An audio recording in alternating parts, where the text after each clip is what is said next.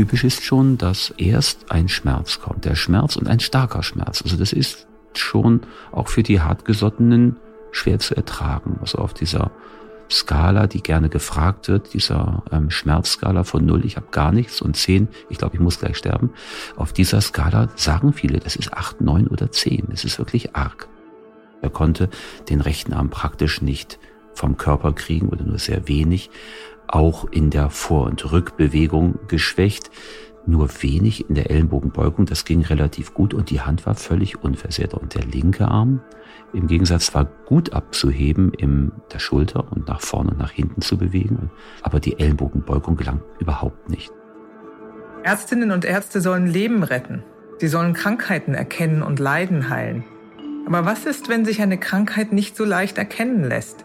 Was, wenn rätselhafte Beschwerden es den Medizinerinnen und Medizinern schwer machen, die Ursache einer Erkrankung zu finden? Dann kann man nur hoffen, dass man Expertinnen und Experten an seiner Seite hat, die dranbleiben, die nicht nachlassen, bis sie sie endlich gefunden haben. Die Diagnose. Der Stern-Podcast.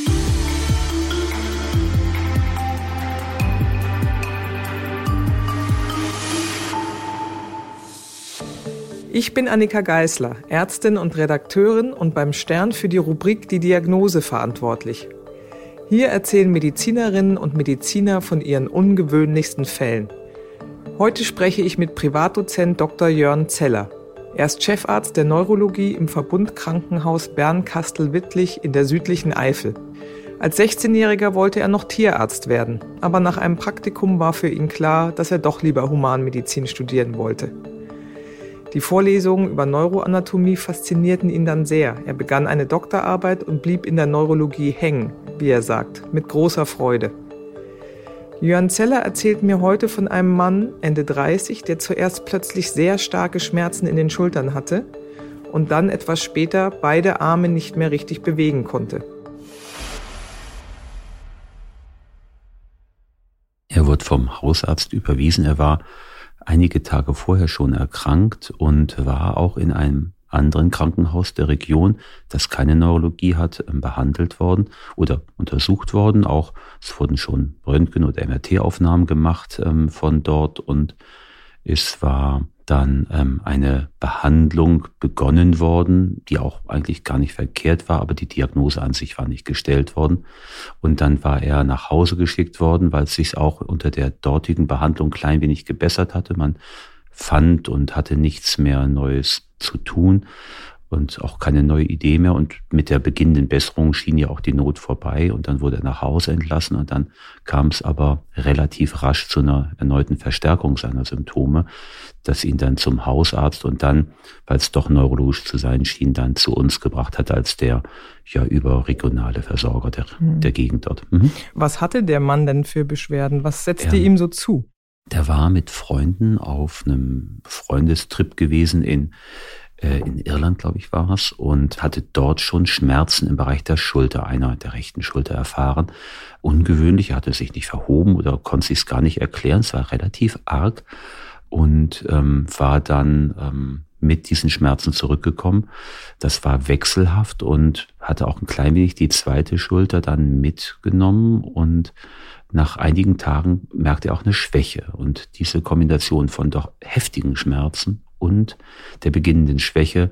Das war sozusagen die, die Konstellation, die, die Kombination von Symptomen, die ihn dann zum Arzt brachte. Vor allem erstmal der Schmerz.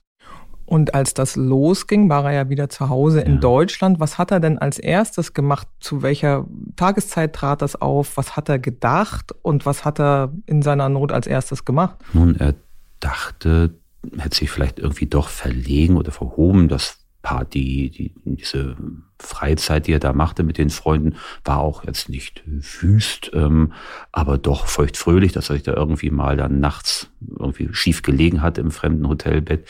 Das war so die erste Idee, irgendwie was von der Wirbelsäule, wie meistens ja auch gedacht wird.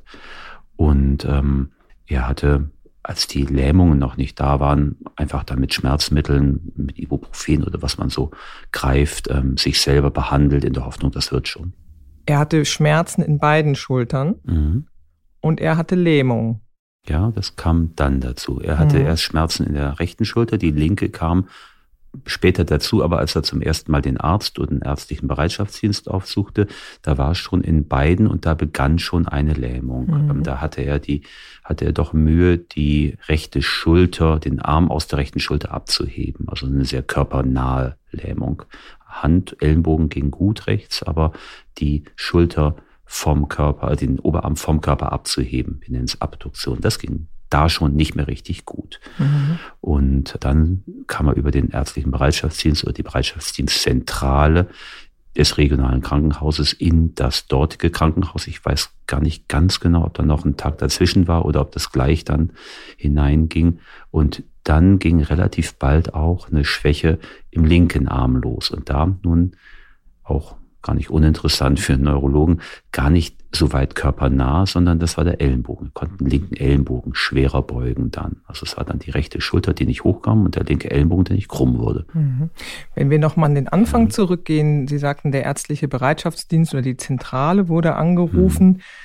Das war für den Mann ja wahrscheinlich sehr erschreckend. Klar, am Anfang habe ich mich verlegen, kommt das vom Nacken, mhm. war das vielleicht das fremde Hotelbett, aber dann Schmerzen und dann auch eine beginnende Lähmung. Wie war er denn da äh, eingestellt dazu? Ähm, ich habe ihn ja dann ein bisschen später erlebt, als das Ganze schon doch einige Tage im Gange war und deshalb ähm, war er da wahrscheinlich schon besorgter.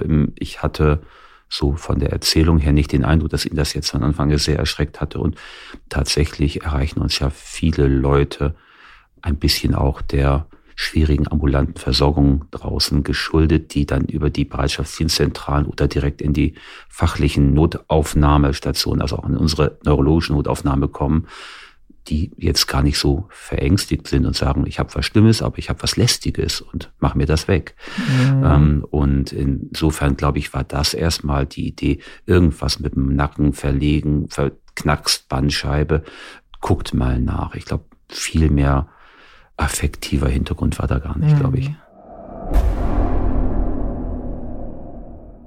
Sie sagten, er war in einem anderen Krankenhaus, bevor mhm. er zu Ihnen kam. Was haben denn die Kolleginnen und Kollegen dort gemacht? Konnten Sie das nachvollziehen, was die sich genau angeguckt hatten? Ja, tatsächlich. Die haben, die haben ein Bild gemacht, weil eben diese einfach häufiges ist häufig ist so einer der Weisheiten der Medizin und häufig sind tatsächlich Bandscheiben oder oder wirbelsäulennahe Sachen, Verkantungen der kleinen Wirbelgelenke, sowas, die dann Wurzelschmerzen oder Wurzelähnliche Schmerzen machen. Und deshalb haben sie ein MRT von der Halswirbelsäule gemacht und hatten dort nichts gefunden. Und dann waren die auch tatsächlich so weit gegangen, nach einer Entzündung zu schauen und hatten dort ähm, nach also akuten Entzündungen geguckt, die auch mal ähnliche Schmerzen machen könnten, hatten es aber nicht gefunden. Das ist relativ ehrenhaft und auch nicht ganz gewöhnlich mehr, weil viele Häuser ohne neurologische Fachabteilung auf diese Sorte Diagnostik komplett verzichten inzwischen.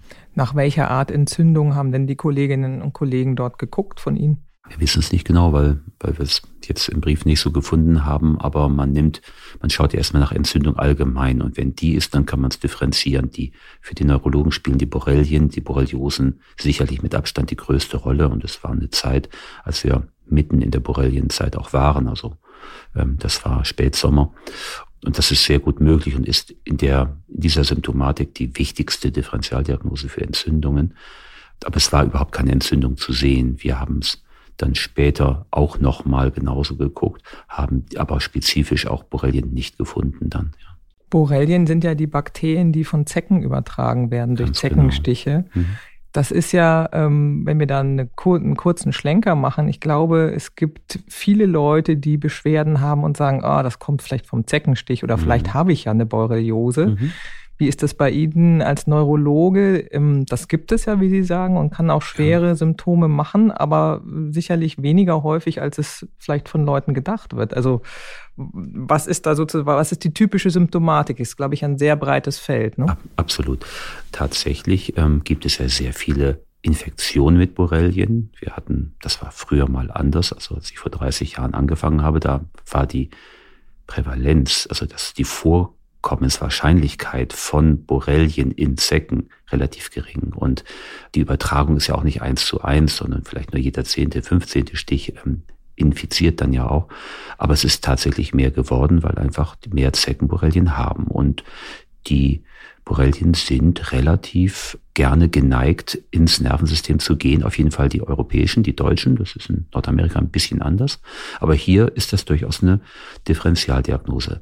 Aber wie Sie sagen, die meisten Leute, wo dann Blut abgenommen wird und die haben dann einen Titer, also einen Nachweis, dass mal eine Infektion da war, haben keine Borreliose, die haben einfach nur einen Blutwert. Genau wie wir, wie ich auch einen Blutwert für Windpocken habe, obwohl meine Windpockeninfektion 50 Jahre her ist. Und ähm, dieser Unterschied, da nimmt jemand Blut ab und da sind dann die Borrelienwerte hoch und hat man wirklich jetzt eine Borreliose? Das klafft gewaltig auseinander und sehr viele Zuweisungen in die Neurologie entstehen tatsächlich aufgrund der falschen Einschätzung. Ein Blutwert bedeutet, man habe eine Borreliose. Die Symptome, um darauf zurückzukommen, sind tatsächlich Schmerzen oder Lähmungen, gerne nächtlich betonte Schmerzen, so wie eine das sind meistens auch Symptome von Nervenwurzeln. Es sieht aus wie eine Bandscheibe oder wie ein Hexenschuss oder ein Armschmerz, der dann relativ plötzlich kommt, ziemlich hartnäckig ist und gerne nächtlich betont ist. In aller Regel keine Lähmung. Die Neuroborreliosen haben noch ein viel größeres Spektrum, aber das ist sehr selten. Also es sind die Schmerzen, selten mit Lähmung, wenn Lähmung am allerhäufigsten im Gesicht. Also Gesichtsnervenlähmung, die sogenannte Facialis Parese, ist in jedem Alter, je jünger, desto mehr, also bei Kindern allemal oder Jugendlichen, aber auch bei jungen Erwachsenen, aber auch bei alten Erwachsenen, eine ganz feste Differentialdiagnose Neuroborreliose.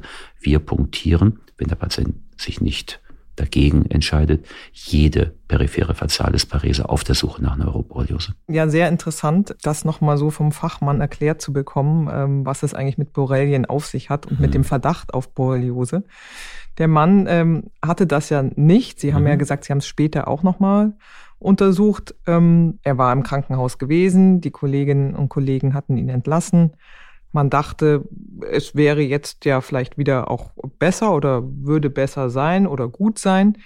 Dem ging es aber dann ja schlechter, sonst wäre er ja bei Ihnen nicht wieder aufgetaucht. Wie haben Sie ihn denn erlebt? Erzählen Sie doch bitte nochmal, als Sie ihn das erste Mal gesehen haben, was er konnte und was er nicht konnte, was die Arme konnten und wo es genau wehtat, dass man das einfach nochmal vor Augen hat, wie er bei Ihnen aufschlug. Genau. Er war entlassen worden, war nur wenige Tage, drei oder vier zu Hause gewesen. Er hatte dort die Empfehlung für Cortison bekommen, oder besser glaube ich, er hatte es bekommen.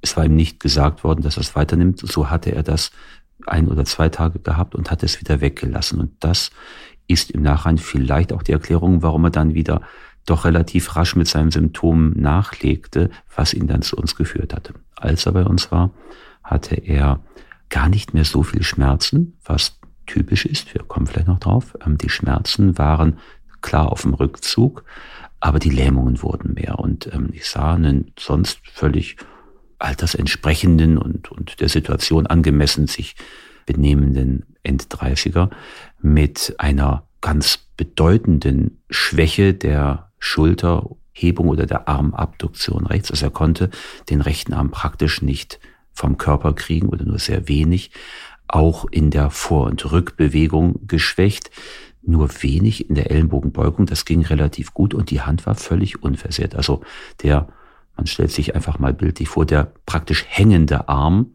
mit ein bisschen Ellenbogenbewegung kann in der Hand gut bedient werden. Also wenn man nicht gerade irgendwie vom Körper kriegen muss, sondern ihn irgendwie mit Hilfe auf den Tisch legt, dann kann er viel. Aber nicht viel in der Schulter. Und der linke Arm im Gegensatz war gut abzuheben in der Schulter und nach vorne und nach hinten zu bewegen. Schulterbewegung war praktisch frei, aber die Ellenbogenbeugung gelang überhaupt nicht. Also der Ellenbogen war nicht aktiv zu beugen. Den, das musste man die zweite Hand zur Hilfe nehmen. Bei einer fast uneingeschränkten Handfunktion links. Also dieses bisschen ja, fleckige Muster, also hier das eine dort, das andere drüben, dieses etwas ungewöhnliche Muster ähm, war sozusagen der, das ähm, Präsentiersymptom zu diesem Zeitpunkt mit einem Restschmerz, der aber nicht mehr die die Stärke hatte, die es noch drei, vier, fünf Tage zuvor hatte. Und die Schmerzen waren hauptsächlich in den Schultern die waren gewesen. Schultern. Ja. Nicht in den Armen, in nee, den Schultern. Mhm. Das war Schulternarm. Mhm. Und Sie haben es ja vorhin erzählt, dass es hauptsächlich nachts schlimmer wurde mit mhm, den Schmerzen. Genau, auch ja. sehr interessant. Auch er sagte, nicht, da kommt man wieder Richtung Borrelien Gedanke hin, deshalb haben wir es ja auch geschaut, weil, aber das ist für Nervenentzündungen grundsätzlich gar nicht so untypisch, dass die eine abendliche oder nächtliche Betonung haben. Und das hatte er auch, ja. Nun kannten Sie die Symptome, haben ihn körperlich untersucht, mhm. wussten, was er heben kann, den Arm ähm, einmal nicht von der Hosennaht auf der einen Seite und den Ellbogen nicht richtig beugen auf der anderen Seite. Das war relativ fleckig, wie Sie sagten, ist ein interessanter Ausdruck, also irgendwie bunt von den Symptomen. Da hatten Sie schon was im Hinterkopf, glaube ich, als Sie ihn so kennengelernt haben, richtig? Ja, tatsächlich. Solche, um das Wort weiter zutreiben, fleckigen, also diese versprenkelten Muster sind relativ selten in der Neurologie. Es gibt ja, wenn viele Leute, wenn Lähmungen berichtet werden, denken an Schlaganfälle und die haben eine relativ typische, in der Regel halbseitige Struktur, also Arm und Bein auf einer Seite ist betroffen, mit oder ohne Gesicht. Dann gibt es Rückenmarksymptome, die sind mehr so in einem Querschnittsymptomatik. Das heißt, oben ist gut, unten ist schlecht. Aber das hier und da und dort Seiten wechseln und dann eins oben, eins unten, ähm, solche Muster sind recht selten. Das sind tatsächlich meistens Nervenentzündungen, die wir unter anderen merkwürdigen Namen, Mononeuritis multiplex und wie es alle heißen, in, in entzündlichen Situationen, manchmal auch bei Diabetikern, selten auch nach Intoxikationen sehen, also nach Vergiftungen oder irgendwelchen Medikamenten oder Substanzen, die auf Nerven gehen und dann eben nicht auf alle gleich und die stärker Betroffenen, die sieht man dann. Ähm, aber in Kombination mit Schmerz ist es fast, fast ein Alleinstellungsmerkmal für diese Krankheit, die er dann auch hatte oder die wir da diagnostiziert haben, eben diese neuralgische Schulteramyotrophie. Und deshalb die Geschichte, wir hatten ja auch Vorlauf, es kam ja nicht ganz neu durch die Tür. Wir wussten die Geschichte, wir hatten schon die abschwellenden Schmerzen und die auftretenden Paresen, also diese zeitliche Abfolge, die so typisch ist für diese Erkrankung, die hatten wir nun dankbarerweise schon ähm, quasi auf dem silbernen Tablett serviert. Das waren, war bei den Kollegen ja noch nicht ganz so klar, der Ablauf. Das ist ja auch zu deren Ehrenrettung gesagt. Ähm, und die Tatsache, dass es ähm, mit Cortison ein bisschen besser geworden war, was er schon mal hatte, und dann wieder schlechter ohne, und dass er schon MRT mitgebracht hat, was unauffällig war. Mit diesem ganzen Bündel an Vorinformationen war die Diagnose dann relativ einfach doch für Neurologen. Können Sie den Namen nochmal erklären, ein bisschen auseinandernehmen? Der ist ja doch sehr besonders ja. als Diagnose oder ja. als, als, als Fachausdruck. Genau. Hat man jetzt nicht so häufig gehört. Was setzt sich da zusammen? Mhm. Und was ist ein typischer Verlauf? Und wie häufig ist das? Also, wenn man einfach mal von der Wortbedeutung dieses komplizierten diagnostischen Worts herkommt, äh, neuralgische Schulteramyotrophie. Neuron ist der Nerv. Algos ist der Schmerz. Beides griechisch. Neuralgie ist also erstmal Nervenschmerz. Schulter ist Schulter. Myo ist der Muskel. Troph bedeutet was von der Stärke, der Trophik. Also, ähm, und A ist für nicht. Und dann kommen wir zu einer nervenschmerzenden Schulter, wo der die Trophik, also der, die Substanz des Muskels, A, weg ist. Also ein Krankheitsbild mit Schmerzen in der Schulter und einem Muskelschwund dort.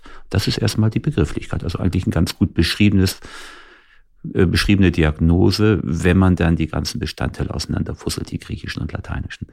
Und sie ist selten, sie steht in den Büchern als selten, zwei bis drei pro hunderttausend pro Jahr ist das, was wir die Auftretenswahrscheinlichkeit oder Häufigkeit die Inzidenz nennen.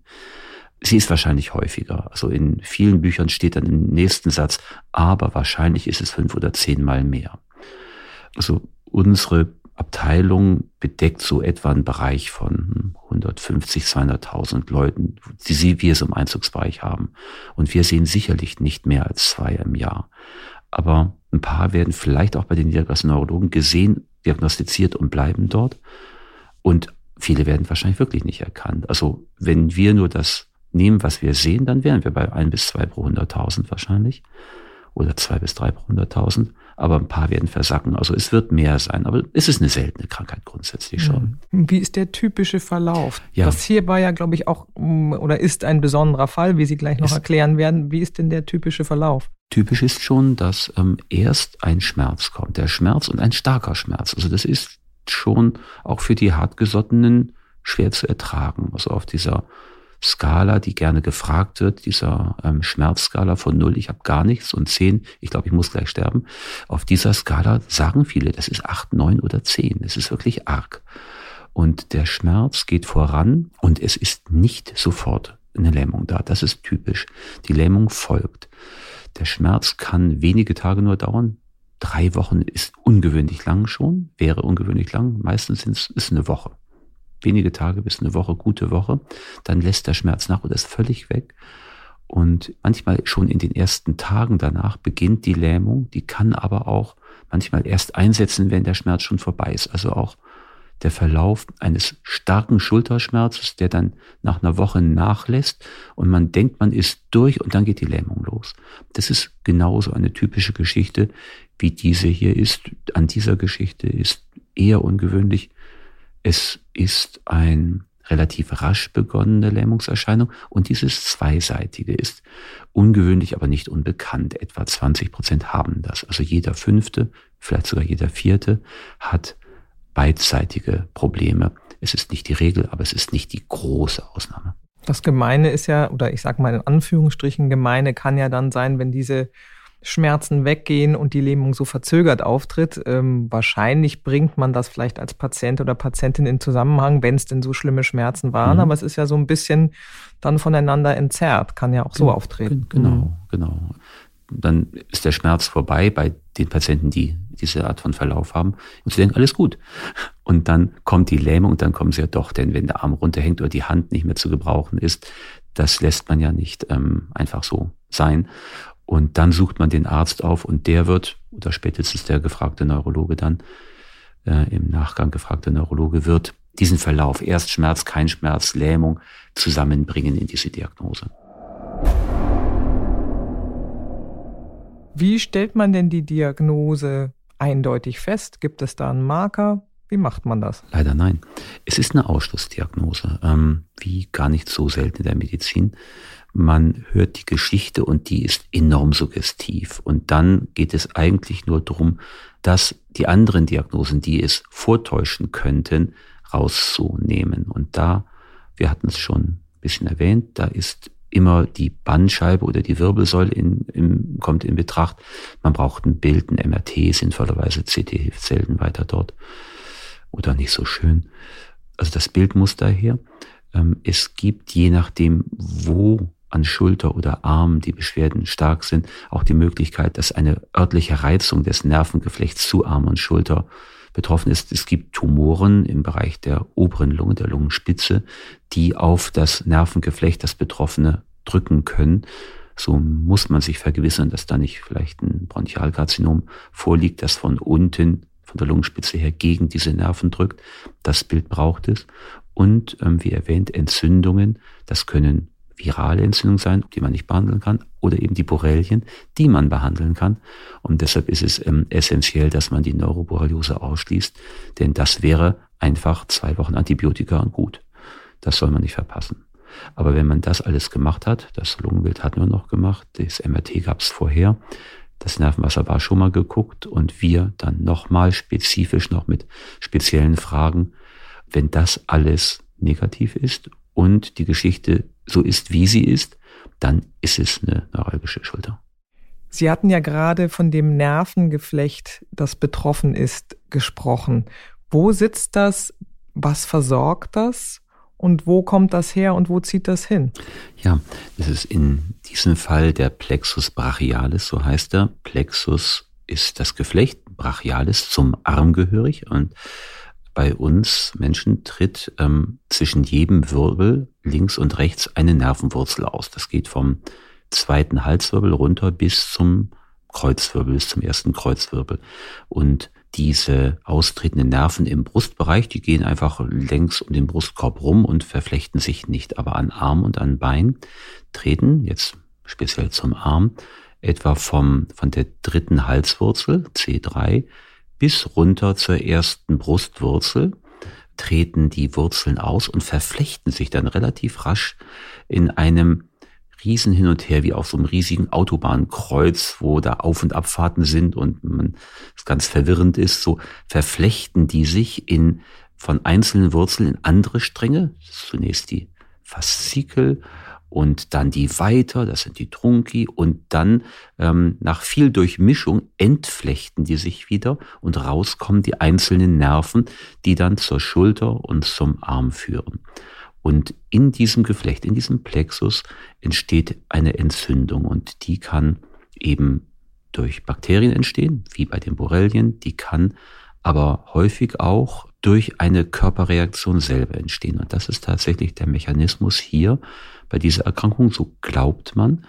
Es ist nicht perfekt bewiesen. Es gibt keinen direkten Test dafür, aber man weiß, dass es ganz häufig hinter ähm, Entzündungen passiert, anderen Entzündungen. Und man denkt, dass der Körper diese Entzündung irgendwie falsch verarbeitet und Antikörper, also Abwehrreaktionen bildet, die jetzt falsch die Nerven betreffen. Also das, was wir Autoimmunreaktion nennen. Ein Reiz, ein ganz normaler Virus, den man sonst vielleicht kaum merkt oder den man doch merkt als Grippe oder grippaler Infekt, der ist eigentlich durch und das Immunsystem des Körpers wird hochgefahren und verrennt sich plötzlich und schnappt sich was als vermeintlichen Gegner, was eigentlich kein Gegner ist, in diesem Fall der Plexus brachialis, und entzündet den. Eine solche Autoimmunentzündung, das ist die Grundlage für diese Erkrankung.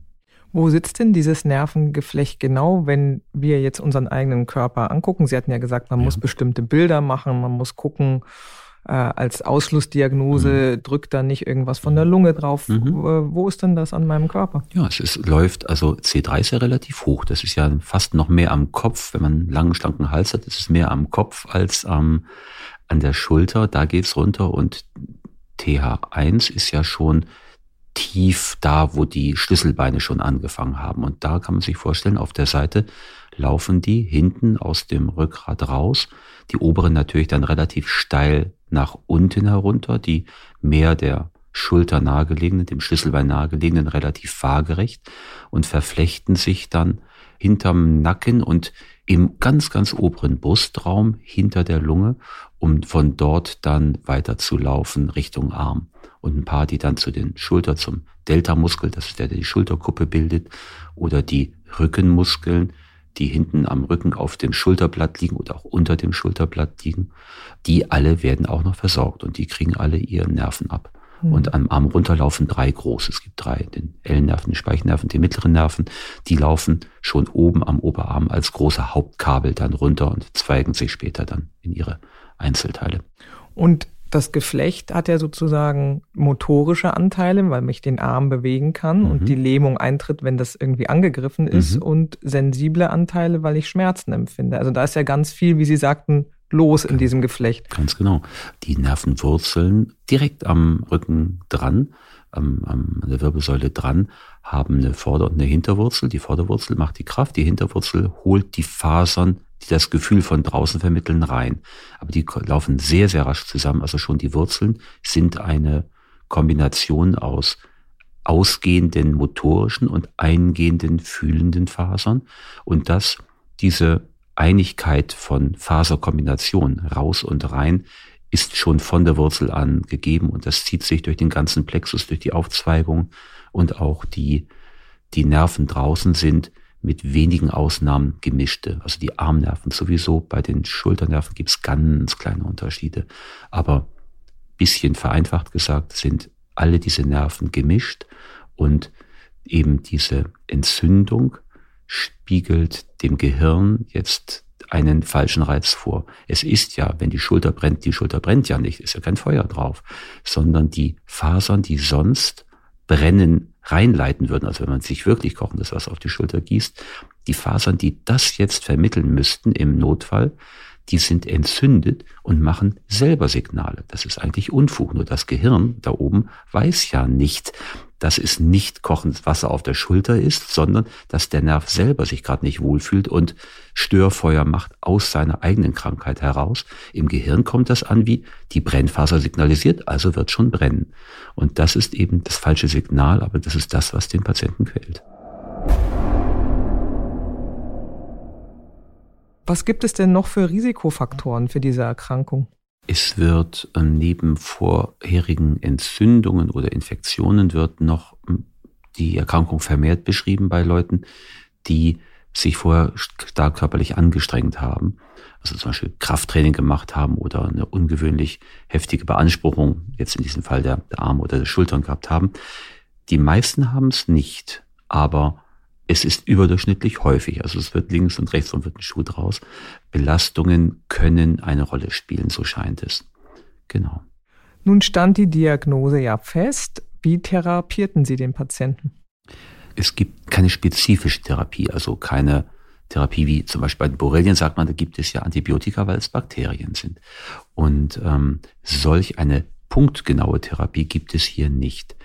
Es ist aber die Erfahrung, es gibt ja, die Krankheit ist ja seit dem 19. Jahrhundert definiert und bekannt.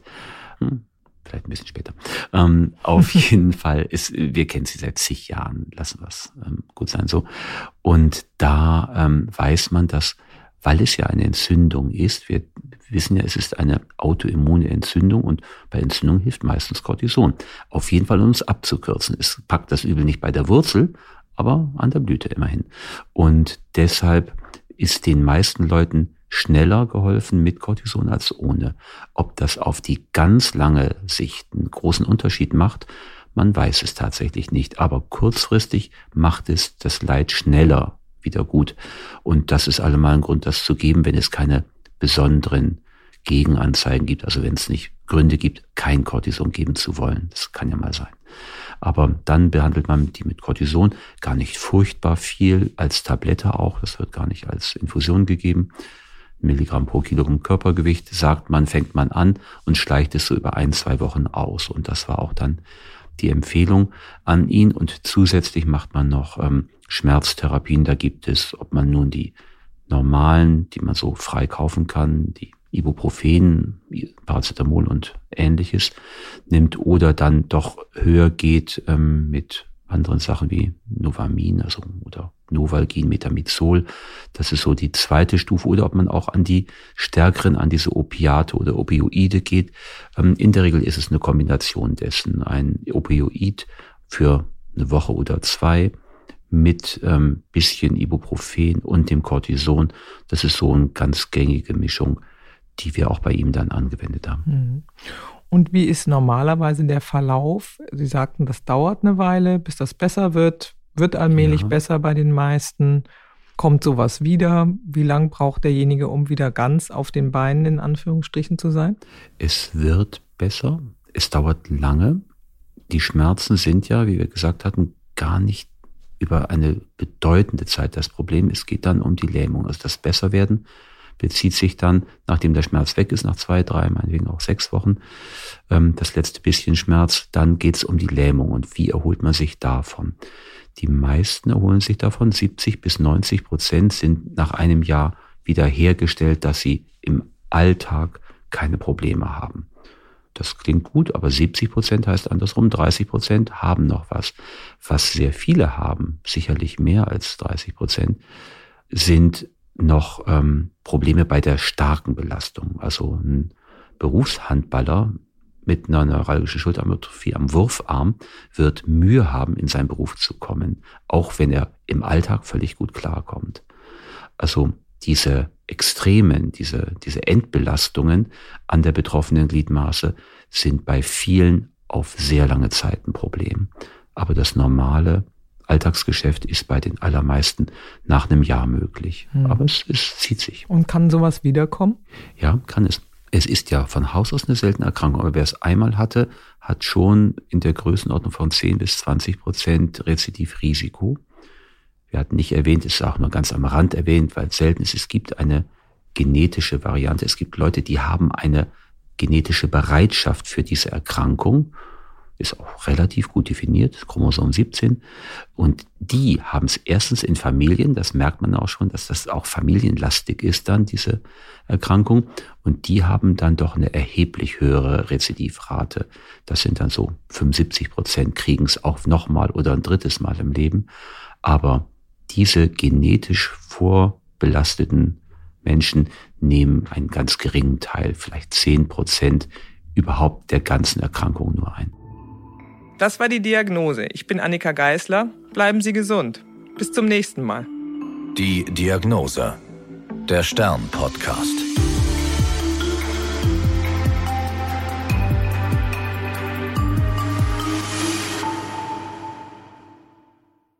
Dieser Podcast ist eine Produktion der Audio Alliance.